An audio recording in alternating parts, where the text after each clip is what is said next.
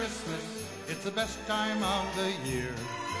I don't know if there'll be snow, but have a cup of cheer.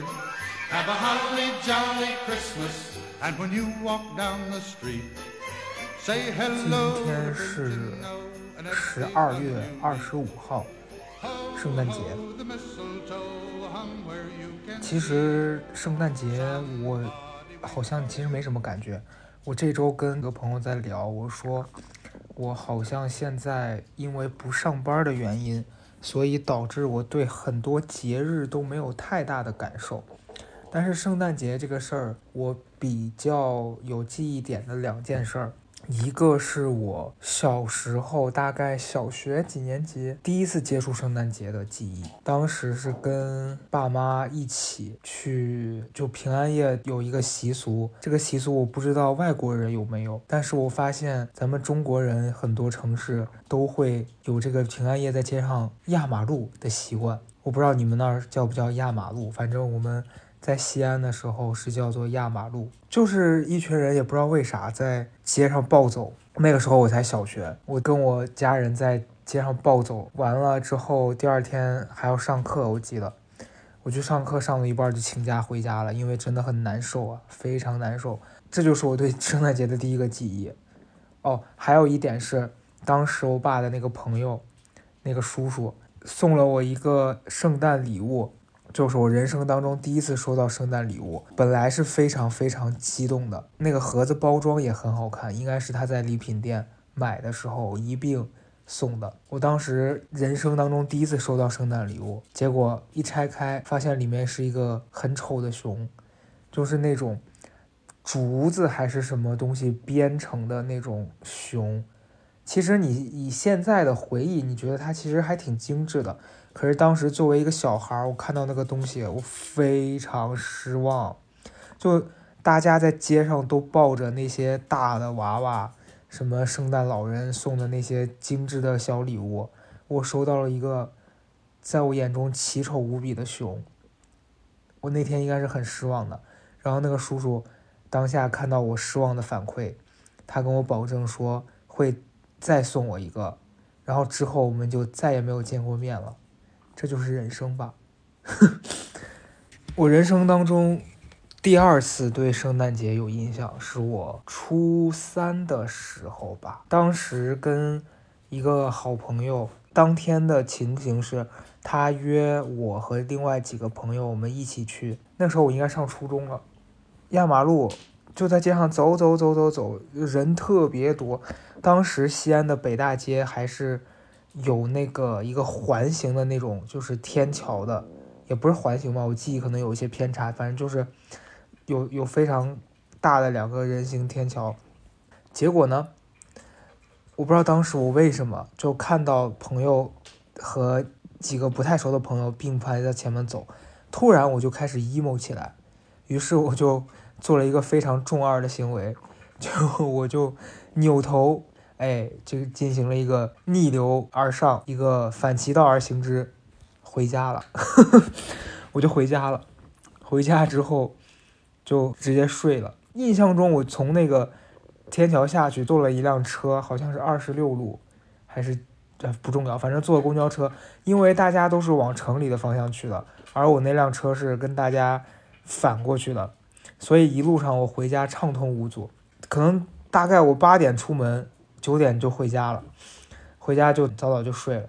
后来那个朋友就很愧疚，说：“啊，怎么把你给搞丢了？”反正就是，哎呀，就是这是我唯一两次过圣诞节的印象。再后面就几乎感觉圣诞节跟我没什么关系了。就大家对这个什么过洋节，也是国内有一些各种各样的说法。再一个，我本身对这种节日也不是特别感冒，所以就觉得还好。今年呢是朋友突然想到一个活动，就是说要赠送这个礼物，彼此交换，找了一群有熟悉的也有不太熟悉的朋友，大家一人准备一个好礼物，一个坏礼物。我看这个好像很多人都在做，反正我准备的坏礼物呢是真的非常实打实的烂，先不透露了，因为这期上的时候可能是我正在进行这个交换礼物的活动的当下，所以。保留一个神秘吧，等到我当天我应该会进行一个拍摄，事后会剪一个 vlog 发在微博之类的。好，前面乱七八糟说了这么五分钟呢，因为圣诞节其实十二月二十四、二十五号，距离年底就剩最后不到一个礼拜了。那天我就在想，这个年底这一期能录什么呢？最近也是发生了很多事情，因为这一周西安的疫情也比较严重嘛。发生了这件事儿之后呢，跟在西安的家人啊、朋友啊，就嘱咐了一下大家要注意。我觉得其实以现在这个国内对应对这件事儿的经验，它应该也不会太久，所以希望一切先赶紧早点恢复正常吧。看到大家在朋友圈每天发居家办公什么的，觉得那个焦虑你也是能感受得到的，就好像一夜之间回到了。二零二零，反正我是觉得从二零二零年开始，有一个感受就是每一年过得好快。但是你现在细想，两年过去了，你你做了什么呢？好像也没做什么。就是这是我今年非常大的一个感受。就我在想，我二零二一年到底都做了哪些事儿呢？其实细想，好像挺多事情是不一样的体验。可是你要硬总结一下，说我今年有什么？骄傲的成绩好像又说不上来。我印象中春节，因为是第一年留在北京过年嘛，就以前不论如何都会回家，但是二一年是第一次因为疫情不能回家，所以跟朋友一起在家里做饭。然后春节的那七天假期，应该是去看了电影，以及在家大吃大喝。反正春节过完应该是胖了一些。春节过完之后，跟朋友们去了三亚，也是我第一次去海南。我反正印象当中，因为以前老听大家讲说海南是一个很快乐的地方，后来去了之后发现气候什么的真的是没得说。但是我待在那儿那几天没什么事儿可以干，就还是有一点点焦虑。可能人就是真的是挺贱的吧，我觉得。就你在大城市待惯了，在那儿刚开始的两天会特别特别放松，之后就开始慌张。然后我们从三亚结束了，去了广州。哦，一回到这种匆忙的大城市里面，晚上也开始多梦了，白天也开始为了工作而焦虑了。突然觉得啊，好像回到了正轨。怎么说呢？就是贱。反正今年年初印象比较深刻的就是这两件事儿。当时从三亚回回到北京之后，我做的第一件大事儿是搬家，因为前面应该也系统的讲过很多次关于搬家的事儿。我当时是因为我住的那个地方周周遭的环境很差嘛，就比较吵，我就忍了大概快两年，我也不知道，就每一次我都是事后再去做这个总结啊。我说我当时怎么这么能忍？我到底是怎么在那个嘈杂的环境里面忍过来的？我不知道。反正我现在回顾的时候，我那段时间经常是躺在那儿很吵，白天坐在家里想看个书，也都被他们周遭的那个噪音。影响的无法集中精神，可是就你现在如果让我去再过一样的这个生活，我可能是无法忍受。但当时我竟然可以忍受过去。反正后来痛定思痛，下定决心要搬家的那一刻，我从看房子到决定搬家，只用了大概一周吧，就做了这件事儿。这是我第一次租。跟房东直接租房子，房东当时还对我进行了一个面试，就一个视频面试，还甚至问我说：“你为什么不买房子呢？”我买不起呀，不然呢？就很很很迷惑。搬完家之后，从大概三月底，在一个新的环境里面生活，适应还是挺快的，因为我新搬的这个地方特别方便，去。买东西呀，逛街呀，甚至去任何地方，就比原来的近很多。就这个地方，他去哪都近。四月份了，四月份我回了一趟家，在家待了几天，发生了一件就是比较尴尬的，我的是就是哎，这个事我不知道怎么说。呃，反正就四月份，我跟一个算是关系还不错的朋友回到了西安，然后是这样。我们之前关系也算还好，因为我们两个住的比较近。但是其实这这件事儿本质上，我觉得跟你俩住的远近是没有太大的关系的，而是我发现人跟人之间的距离，有的时候真的是会因为你们两个接触的人，你们两个所处的社交环境也好，还有你们俩生活习惯也罢，就是会逐渐拉开差距。我们当时一起回到西安，因为我这个朋友是不工作的。就是我得强调一下，因为你像我不上班，但是我有工作，我只是说在自己家里面要做很多可能大家在公司里面做的事儿。但是那个朋友他属于是完全不不工作的，因为他没有工作，他可能就是剩下的时间都用来交友，以及我不知道他可能花很多时间在任何事情上，可能你也不太理解他为什么能够那么闲得住哈。后来我们两个在西安的时候，他就带我见他的朋友。他交朋友，我我我会觉得他的那些朋友跟我不太能聊得来。但是我是这样，就如果我，比如说我是一个中间人，我有两波朋友，我发现他们两个聊不来的话，我不会强行让他们两个相处，因为就是没有必要。我可以跟你处得好，我没有必要让你证明你是一个好人或怎么样，就强迫你去跟一个你完全相处不来的人接触。但我那个朋友就他会偏执，就非得要。我和他的那些朋友一起相处，在这个相处过程中就有很多不愉快，因为你发现大家话不投机，还硬要凑在一起，就很尴尬。我发现他们这个圈子也很奇怪，我不知道你们身边有没有这样子的情况，就一帮人明明没话聊，非要坐在一起，大家约出去在咖啡厅或什么 KTV 一类的地方。就也没人聊天，就拿着个手机彼此玩手机。我的疑问就来了，那为啥不能回家玩呢？你家里是没网吗？那 KTV 和咖啡厅的网更差呀！我就非常无语。那几天经历了几次这样子的，这还不算。然后有一天是因为我的发小们知道我回家了，就约我吃饭嘛。我们也很久没见了。呃，本来答应跟他们要去玩是密室还是什么，后来我就。临时告诉他们说你们玩玩，因为他们人其实也也够。这件事儿也许我做了可能不太妥当，但是对方给了一个更没礼貌的回复。对方就是我这个朋友的朋友，直接告诉我说，那反正我们也不太想跟你一起玩，你不来就算了，就类似说了这样的话。我会觉得有必要这样子吗？就很没礼貌。那天结束之后，我就没有再跟他这个圈子的人以及他有过多联系了。从四月份到现在，其实已经八个月过去了，我们几乎是一个就是没有再见过面的状态，所以这件事儿让我还挺感慨的。就是我一直以来有一个我自己的小总结：如果你对一个人，你们两个之间的关系是要互相迁就的，以及你要一直通过忍耐去让你们俩的关系维持。迟早有一天，你们俩之间的那根线是会崩开的，因为很多次这样子了，包括我跟身边的朋友也好，甚至是跟以前的同事啊、网友都是这种，就是你发现你在忍他，你一直在劝自己说，哎，没事儿没事儿，但总有一天你是发现你们之间这个矛盾只会越来越大，因为对方是不会收敛的，你不要觉得说你的一直退让会让他发现自己好像不太妥当，你只会让他越来越。鲁莽，之前就是有这种情况。反正老早之前，我的那个微信的这个网友群里面，不是微信网友了，其实就是网上一些呃关注我微博之前的这些网友，就有一些也不认识。之前有个群，然后群里面有一个一个女生，然后那个女生就很奇怪，她老在群里面，因为我很诧异啊，我觉得大家在群里面聊天是正常的，但是有一些过于私人的事情。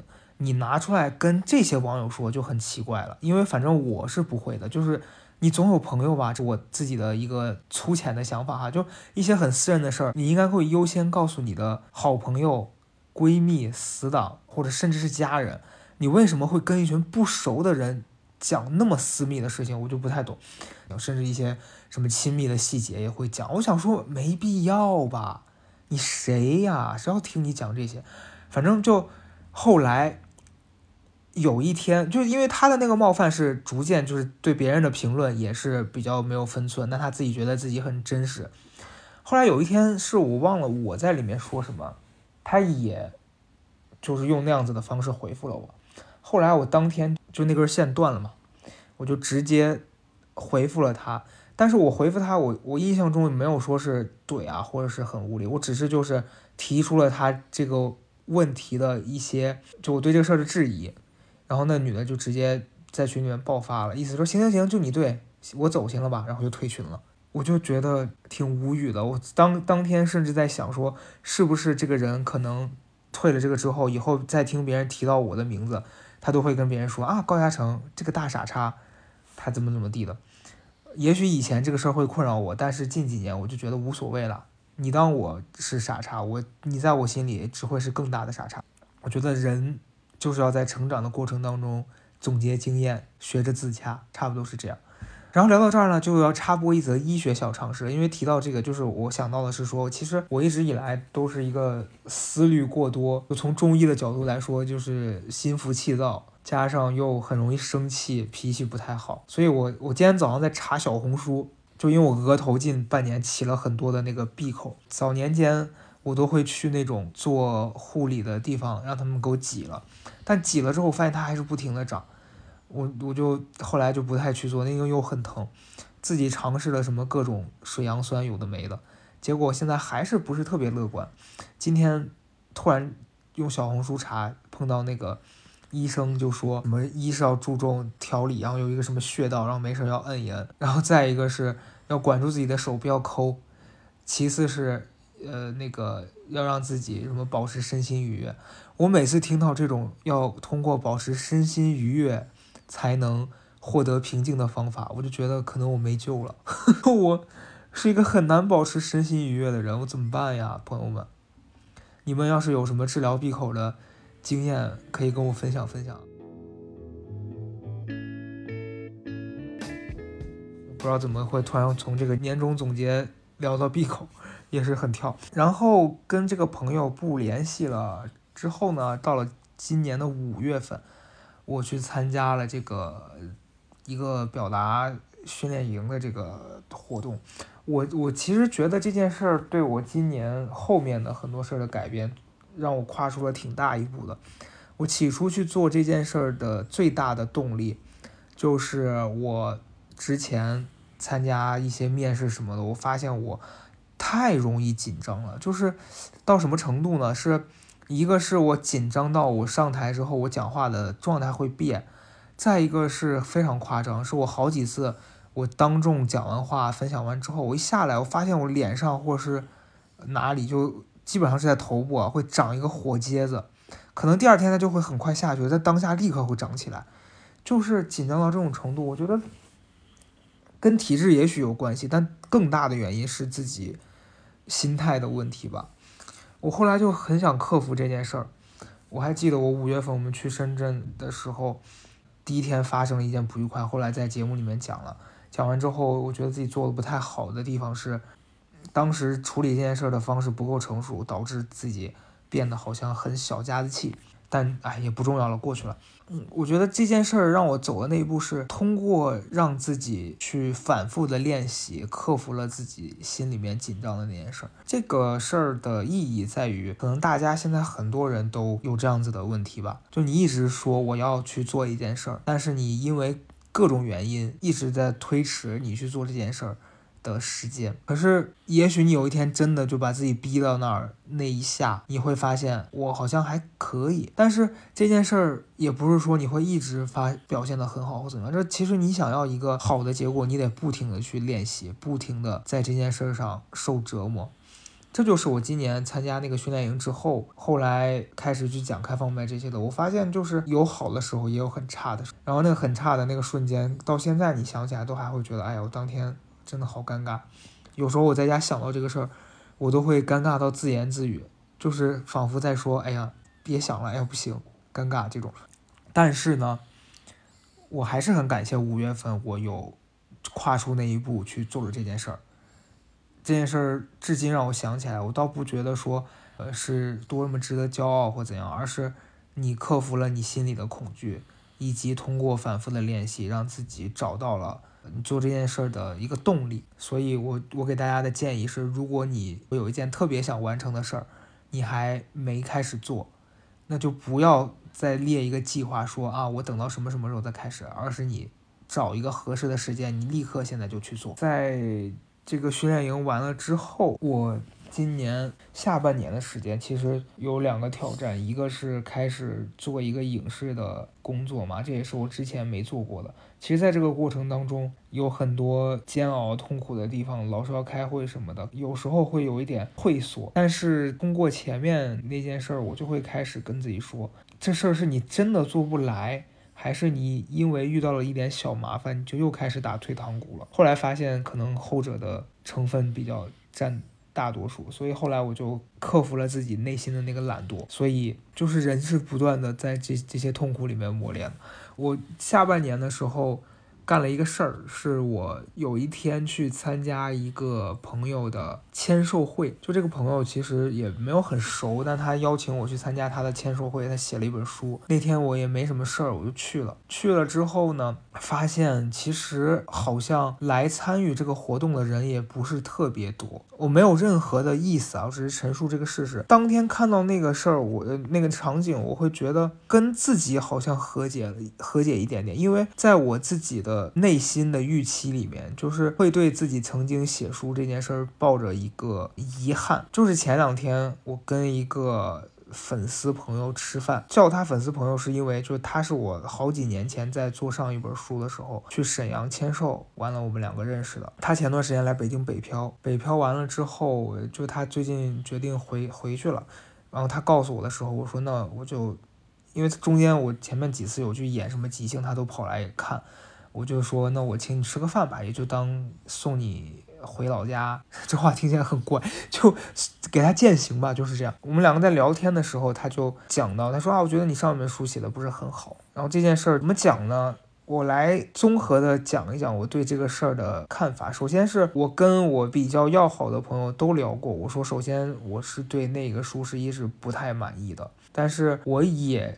承认里面是有一些东西是我那个阶段能做到最好的，所以我现阶段综合的一个看法是，我不后悔出过那样一个，但我现在对自己以后的预期是，我希望自己能写出一个满意的作品，所以就前两年可能也是这样想的，但是之前一直特别特别浮躁嘛，总在。想说啊，我要等到一个合适的时机，我要等到我的灵感厚积薄发。但是到最后，我发现其实是我自己心一直静不下来，然后一直被别的事情打断，没办法去心平气和的整理这件事儿。之后我就想说，就跟刚才跟你们讲，我说想到什么就立刻开始做。所以我现在前段时间有人问我说，我二零二二年的 flag，我的 flag 就是二零二二年这本书一定要写，一定要写。嗯，maybe 不是一本书，但是可能我给自己立了一个十万字的目标，就这十万字我一定是要写出来的。嗯，然后那天他就说他对这个东西不满意，之后当下我觉得。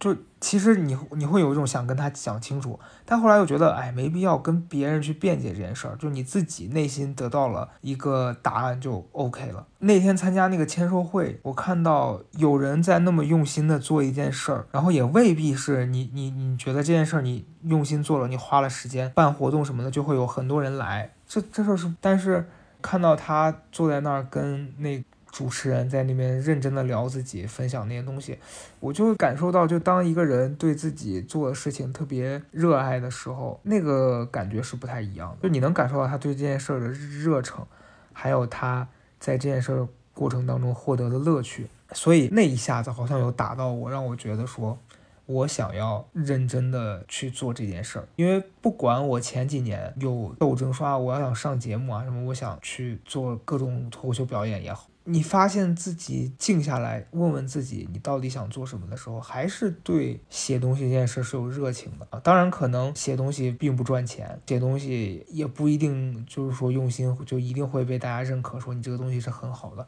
因为我发现现在任何人的创作放到市面上，都会有人来给出不好的评价。就不管是以前获得过多少荣誉的人，都是一样的，反倒获得了一种平静，就是说你不要管别人怎么说，你先做了，那有人骂，那也有人夸，反正你就吸取你想要的那部分能量就好。我觉得挺好的，就是然后前两天录了一个朋友的一个征集，他就说有几个问题嘛。一个是二零二一年你最遗憾的事情，我当时想了想，我说我二零二一年有什么遗憾的事儿吗？好像最遗憾的事儿就是，我觉得我二零二一年没有拿出一个特别好的成绩单吧。因为我朋友圈我会看到很多人，人家年底就会有一个很漂亮的业绩。我今年，比如说做网红的短视频多博主，他会今年说我接到了多少多少商务，然后那些厉害的脱口秀演员们会可能会发他今年有多少场演出的那个合照。然后很多作者也在准备自己的新书了，但我今年到了年底，我感觉我没有一个阶段性的成果能拿出来跟别人说说，你看我今年完成了这些事儿，就都是比较细碎的，这可能是我今年最大的遗憾。最挫，然后他还有一个问题是说最挫败的事儿，最挫败好像也还好，因为我觉得这就是你没有专心投入到一件事儿里面，所以这件事儿给你带来的挫败，你你也会有一种心态说。哎，反正我也没有用尽全力，所以它不会让我觉得挫败，大概是这样。所以，二零二一年对我来说好像过去了，但是它又好像，你觉得这一年没有被你自己给利用好，就是这可能是有一点遗憾的吧。最后，他还让我立一个二零二二年的 flag，我后来就在那个征集里面立 flag，说我一定会写书，一定，must be。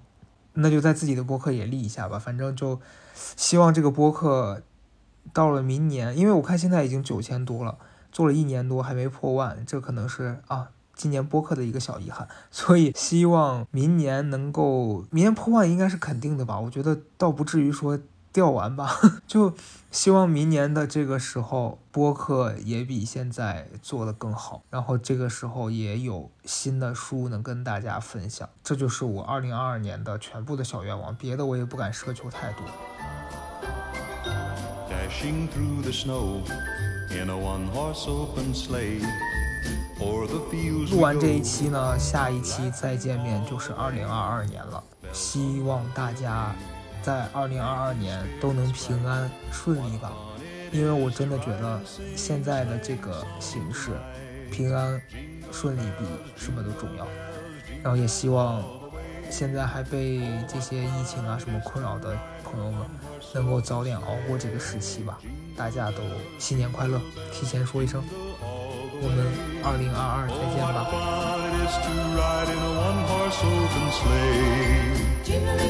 吧。